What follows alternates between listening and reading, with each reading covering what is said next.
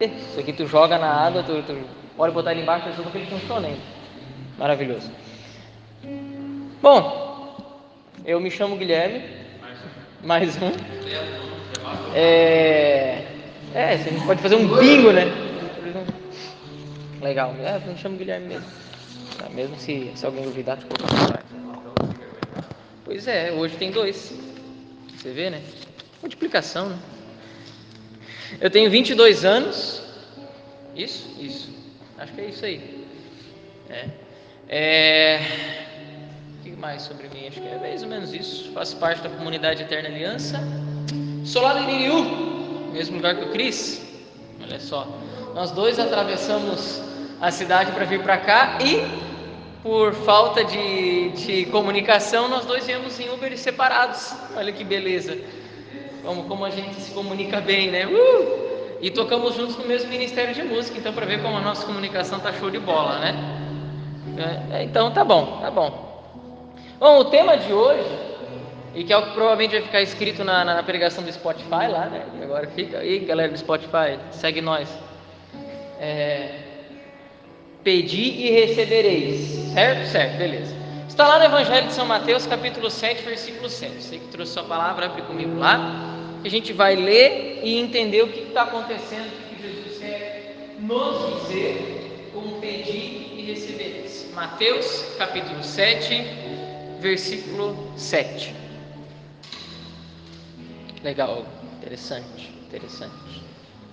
Mateus 7, 7. Evangelho de São Mateus, fácil de achar, o primeiro livro do Novo Testamento. Né? Que diz assim: Pedi e vos darão. Buscai e encontrareis. Batei e vos abrirão. Pois quem pede, recebe, quem busca, encontra. E a quem bate, lhe abre. Palavra da salvação. Glória a vós, Senhor. Olha que interessante. Pedi e receberei. Legal, maravilhoso. Jesus está dizendo para você ter uma síndrome de Xuxa? Não. Por que síndrome de Xuxa? E quem assistiu Xuxa e a Lua de Cristal, lembra que a Xuxa canta tudo que eu quiser, o cara lá de cima vai me dar. Não. Jesus não está falando você ter uma síndrome de Xuxa e pedir, porque tudo que você quiser, o cara lá de cima vai te dar. Primeiro que chamar Deus de cara, já temos um problema gravíssimo aí, né? Tudo bem, tem, chama, tem gente que chama Deus de bonito que quer chamar de cara, né? Tá tudo meio estranho mesmo. É, lembrando, parênteses, Deus não pode ser bonito porque Ele é a própria beleza. Bonito se diminui Deus, porque Ele é a beleza em si. Né? A mesma coisa você dizer, ah, Jesus, você é cheiroso. Não tem como, né? Porque Ele é a perfeição de tudo, é tudo nele. E o que é bonito é bonito nele. Do mesmo modo, chamar Deus de cara é meio complicado, né? Porque Ele é Deus e tudo que há ler, e tudo que eu quiser o cara lá de cima vai me dar? Não. A começar que a Xuxa nem tão católica assim também, então vamos usar de exemplo, né? A Xuxa lá fazia suas paradas com o de Deus, mentira dela ali, cirurgia espiritual, melhor não. Qual que é o contexto então que Cristo está nos dizendo? No capítulo 7 é chamado em muitas traduções de avisos diversos. Muitas traduções, o título do capítulo 7 do Evangelho de São Mateus é Avisos Diversos. Por quê? Porque são vários conselhos curtos que Jesus dá, um atrás do outro, só que um está ligado ao outro. Então, o pedir e recebereis está ligado aos conselhos antes dele. Entende? Então começa, Mateus 7,1: Não julgueis e não sereis julgados, como julgados vos julgarão. Parararará, parararará. Como te atreves a dizer ao teu irmão: Tira a fepa do teu olho enquanto há uma trave no teu. Aí depois: Não jogueis o que é santo aos cães, não jogueis vossas pérolas aos porcos. Então, é, é, são vários conselhos que Cristo vai dando e vai crescendo, até chegar no pedir recebereis. E depois do pedir recebereis, continuam os conselhos. Continua ali, pois se vós, sendo tão maus, sabeis dar coisas boas aos vossos filhos, quem dirá o vosso Pai que está nos céus? Tratai os outros como assim quereis que vos tratem, nisso consistem a lei e os profetas. Entrai pela porta estreita e vai dando conselhos. Por que, que é importante? Porque nós precisamos entender, em primeiro lugar, afinal de contas, o que, que eu posso pedir que eu vou receber? Bom, São Jerônimo, sobre essa passagem, vai dizer: como havia proibido, como Cristo havia proibido os seus discípulos de pedir coisas carnais, mostra agora o que devemos pedir. Quando diz: Pedi, recebereis. Olha, para São Jerônimo parecia óbvio, mas para a gente não tanto. Para um cara como São Jerônimo, que passou 30 anos da sua vida trancado numa caverna em Jerusalém só para estudar as Escrituras e conseguir traduzi-las para o latim, estava fácil. Para nós É, precisa dar uma. É difícil, difícil, difícil. A única coisa que eu tenho em comum com São Jerônimo é o temperamento. O resto, meu irmão, mais nada. Mas o que, que São Jerônimo quer dizer? São Jerônimo está dizendo que nos seis capítulos anteriores a esse, Jesus disse aos discípulos para não se preocupar com as coisas carnais. Isso, inclusive, está no Evangelho de São Mateus, capítulo 6, que é onde diz: Veja os pássaros do céu, veja quem os alimenta. Veja os lírios do campo, nem Salomão se vestiu tão bem assim. Ou seja, um capítulo antes, Jesus está dizendo: você não precisa se preocupar em pedir comida para o Senhor, você não precisa se preocupar em, em, em pedir roupa para o Senhor, porque o Senhor garante essas coisas aos seus filhos. Mas o resto vocês podem pedir. Então o que, que é esse resto? Esse resto é a graça de Deus. Mas a gente vai se deparar com muitos santos, até mesmo com músicos. Eu lembro de uma música do primeiro CD do Amados do Eterno, lá de 2007, que diz: E tudo, tudo, tudo que eu pedir, Deus me dará. Faz sentido, para essa música faz sentido, por quê? Porque um verso antes ele disse: Vou permanecer em Sua palavra. E por que está a lógica aí? Por quê? A lógica que São Jerônimo usa, e que a gente vai usar para interpretar isso aqui, é: a pessoa que anda na graça e na palavra de Deus não vai pedir nada fora da casinha. Entende? O que, que eu quero dizer com isso? Bom, é muito natural que os nossos primeiros pedidos para Deus, principalmente quando a gente se converte, sejam coisas naturais. Por exemplo, Senhor, eu quero um emprego. Senhor, é... Senhor, eu, eu quero pedir saúde física para mim, porque sim. A gente começa a pedir coisas é, naturais que não necessariamente são o ideal para a nossa salvação. E conforme a gente vai caminhando na graça e vai crescendo na fé, a gente vai percebendo que o que importa mesmo para a nossa vida é como está a nossa alma. E aí a gente vai reparando que tudo aquilo que eu tenho que pedir a Deus é aquilo que vai fazer bem a minha alma. Mas às vezes eu não sei o que, faz bem a minha alma, o que não vai fazer. E é esse processo de discernimento que nós também podemos pedir e receberemos. Diz também mais uma coisa, o Catecismo da Igreja Católica, que o dom da fé é o pedido de oração que Deus não nega a ninguém. Ou seja, quando você pede a Deus, Senhor, eu quero o dom da fé, esse é o pedido que você faz e Deus jamais te negará, por razão alguma. Porque se você pedir uma casa, um carro, ele pode dizer não, se aquilo não for bom para a salvação da sua alma. Mas se você pedir o dom da fé, ele jamais te negará. Então já temos uma coisa que podemos pedir e receberemos. De resto, o que Cristo compreende é o que diz na música do Amados do Eterno. Se eu permanecer na graça, na palavra, estiver vivendo os sacramentos, estiver vivendo uma vida cristã, é muito difícil eu pedir alguma coisa para Deus que seja fora da vontade dele. É muito difícil eu ter vontade, se eu estou aproveitando esse período de quaresma, me mortificando, fazendo penitências na minha carne, no meu espírito, penitência de verdade, né? Porque, pelo amor de Deus. É que nem aquele pessoal que posta nas redes sociais, ah, faça jejum de fofoca. Como se existisse jejum de fofoca. A fofoca é pecado naturalmente, né? Você nunca deveria fazer, mas jejum de fofoca, pelo amor de Deus. Fazer um jejum de verdade, sim, uma penitência. Quando a gente está fazendo isso e a gente vai mortificando nossos sentidos, a gente vai perdendo o gosto pelo pecado. Quando a gente vai perdendo o gosto pelo pecado, as nossas vontades vão ficando mais elevadas. Então a gente começa a pedir para Deus que seja feita a vontade dele, como a gente fala no Pai Nosso. Seja feita a vossa vontade, assim na terra como no céu. A gente começa a pedir só aquilo que é de Deus. A gente para de pedir coisas que não são primordiais na nossa vida. Porque o que é primordial na nossa vida é o próprio Deus e é a graça de Deus. Repara, em alguns momentos, e infelizmente isso acontece bastante, algumas pessoas enxergam Deus como se Deus nos servisse, como se nós fôssemos o centro da fé, nós somos o centro da religião.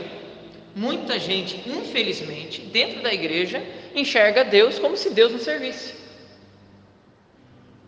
É só você prestar atenção quando tem grupos de oração, retiro, pegar retiro, retiro é uma coisa legal. Qual retiro que dá mais gente? Um retiro cujos temas serão de avivamento, adoração, ou retiro de cura e libertação? Nada contra cura e libertação, é um ministério digno. É um ministério que Deus nos dá. Mas cura e libertação, ela só tem sentido se eu for curado e liberto para ser salvo. Se eu for curado de alguma coisa que está impedindo a minha salvação, está impedindo a minha alma de evoluir na fé. Às vezes pode até ser uma doença física que está me impedindo mesmo, por que não? Nós já presenciamos curas físicas, com certeza nós temos alguma história para contar de alguém que foi curado fisicamente. E aí que está, então nós temos que entender isso. As pessoas, num geral, sem nominar ninguém, compreendem e desejam que Deus a sirva. Então muita gente não vai em retiro de cura e libertação querendo ser salvo, ter a alma salva. Mas muita gente vai buscando uma cura exterior, porque Deus precisa me servir. Porque eu estou no centro. E são pessoas que às vezes rezam e criam calos nos joelhos de tanto rezar, mas rezar mesmo nunca rezaram na vida. Por quê? Porque ficam o tempo inteiro pedindo coisas para si. Em nenhum momento pedem algo que Deus quer dar de verdade. Não, eu tenho um exemplo muito, muito claro. Outubro do ano passado, quando eu ainda morava em Brusque, inclusive durante o ano passado tive a graça de conviver com o padre Flávio Morelli, que dá nome a esse centro comunitário. E realmente ele fala que bom que você veio para todo mundo, ele é, é maravilhoso. Hoje ele está com 93 anos e está morando em Jaraguá porque quebrou a perna. Parte, né? Idoso é assim. É. Morava em Brusque ainda, uma mulher me ligou, 10 horas da noite. Eu atendo, né? Alô, beleza. E uma choradeira, uma choradeira. Por que, que Deus está permitindo isso comigo? E não sei o que, não sei o que, papapá, papapá, todo aquele sofrimento, aquela lamúria. O motivo era justo. Era uma preocupação com o seu filho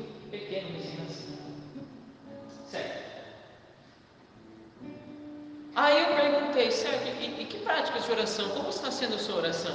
Ela falou, estou só pedindo para Deus curar o meu menino, não sei o que, não sei o que. Eu falei, tá, e você tem acompanhado oração na internet, assim, que hoje em dia, né? Sei lá, o Instituto Reset faz as lives dele, eu acho legal. Canção nova. Ela falou, sim, estou acompanhando um pastor putz, já começou errado. Já. Pode passar o nome dele para mim? Ela passou um nome, eu fui olhar no YouTube, eu citei esse cara na semana passada. Aí foi lá que eu descobri. Aí abri o canal no YouTube do cara, ele faz live madrugada, tipo da meia-noite e cinco da manhã. E todas as lives são a mesma coisa. É ele lendo salmos e falando que toda a sua família vai ser curada de qualquer coisa. É uma loucura, assim, é um show de cura. Ó, começou a piscar. É que nem o R.R. Soares, que eu acho que é um dos mais honestos, porque ele chama de show da fé. Realmente, né? é, um, é um show.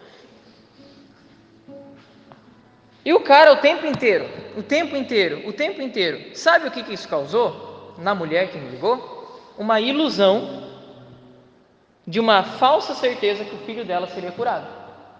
Passou-se os meses, o filho dela faleceu. Ela se revoltou contra Deus na mesma hora. Por quê? Por que, que ela se revoltou contra Deus? Porque tudo que ela ouviu durante o período em que ela estava passando dificuldade foi: vai dar tudo certo, seu filho vai ser curado, vai dar tudo certo, seu filho vai ser curado, vai dar tudo certo, seu filho vai ser curado. Ninguém falou para ela: entregue as tuas dores à Nossa Senhora. Nossa Senhora também sofreu com o filho dela, perdeu um filho. E Nossa Senhora nasceu imaculada e sofreu tanto, teve mais espada de dor que lhe transpassou a alma. Quem dirá nós, que somos pecadores? Quem dirá a gente? Foi o que eu tentei falar para ela aquele dia no telefone. Mas entre eu e um cara que tem um milhão de inscritos, quem que ela vai ouvir? O cara. Tudo bem. Hoje em dia, está revoltada contra Deus, tentou tirar a própria vida. E aí a gente começa a entender. Talvez nada disso tenha acontecido. Se nós, eu atribuo essa culpa a nós,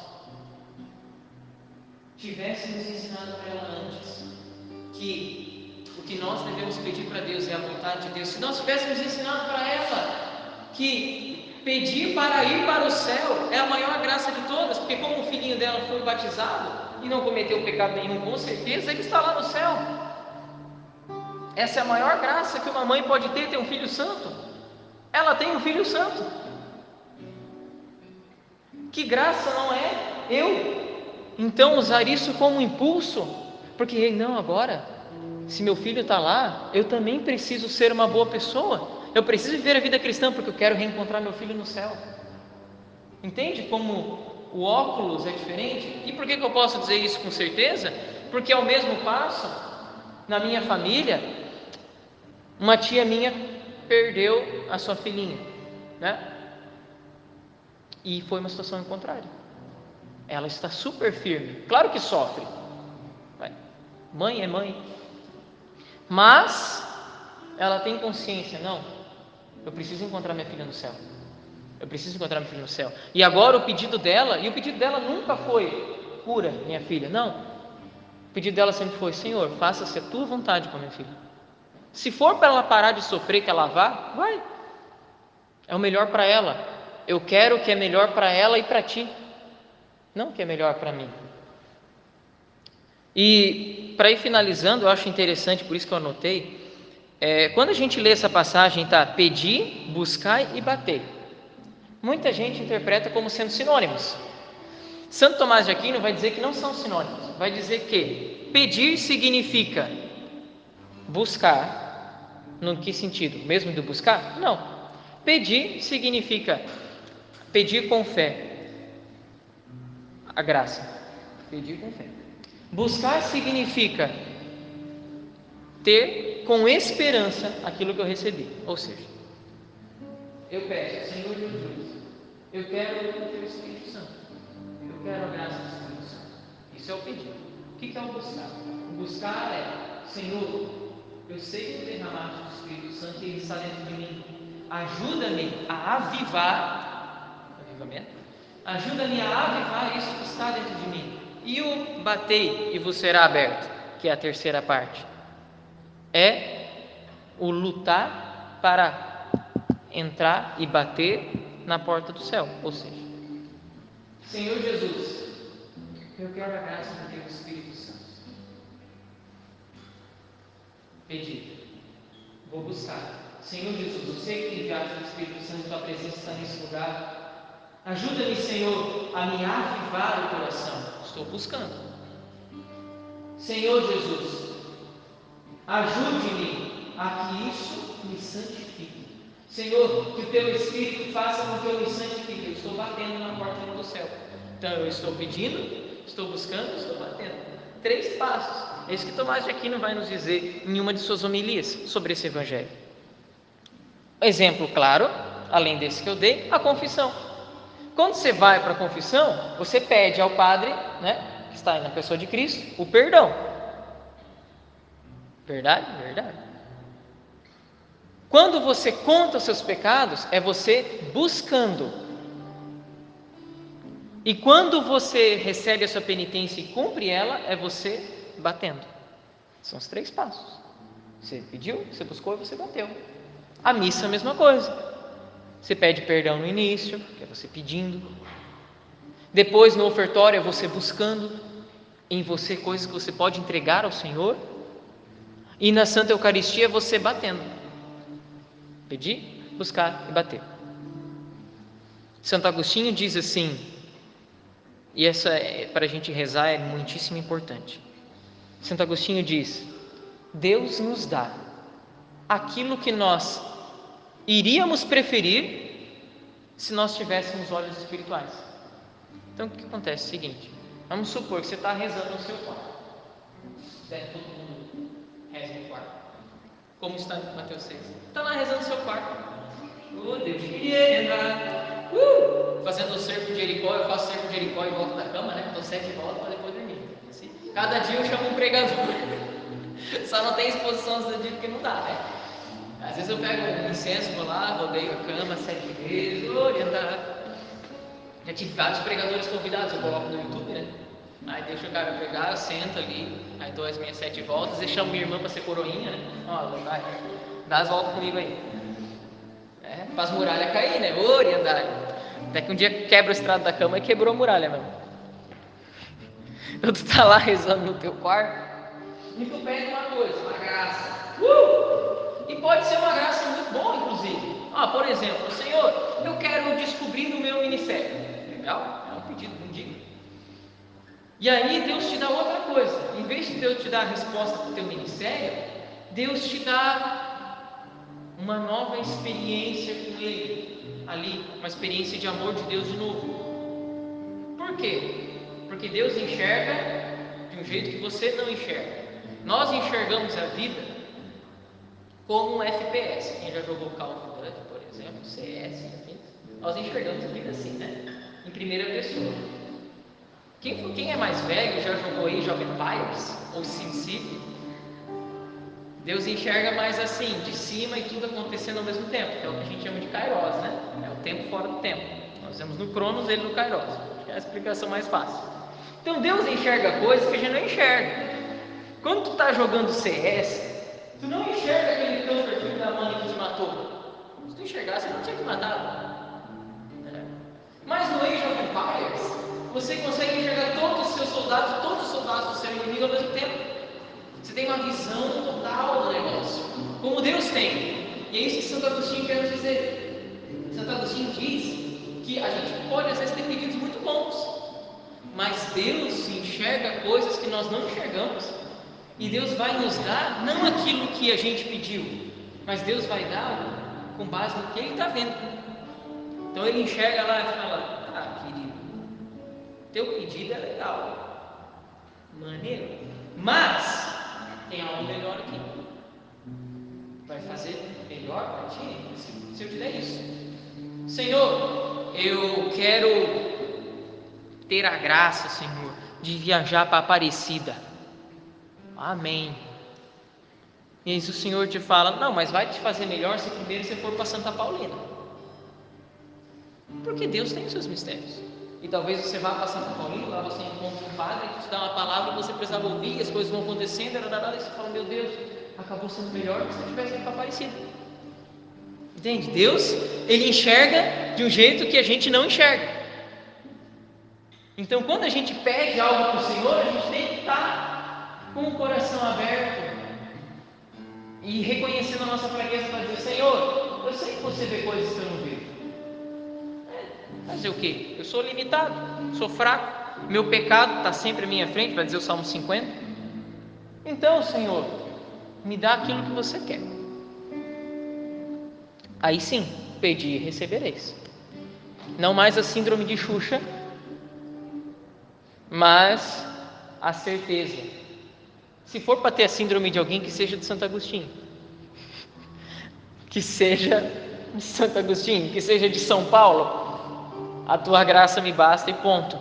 Se for para imitar alguém, vamos imitar alguém que de fato nos, nos, nos dê.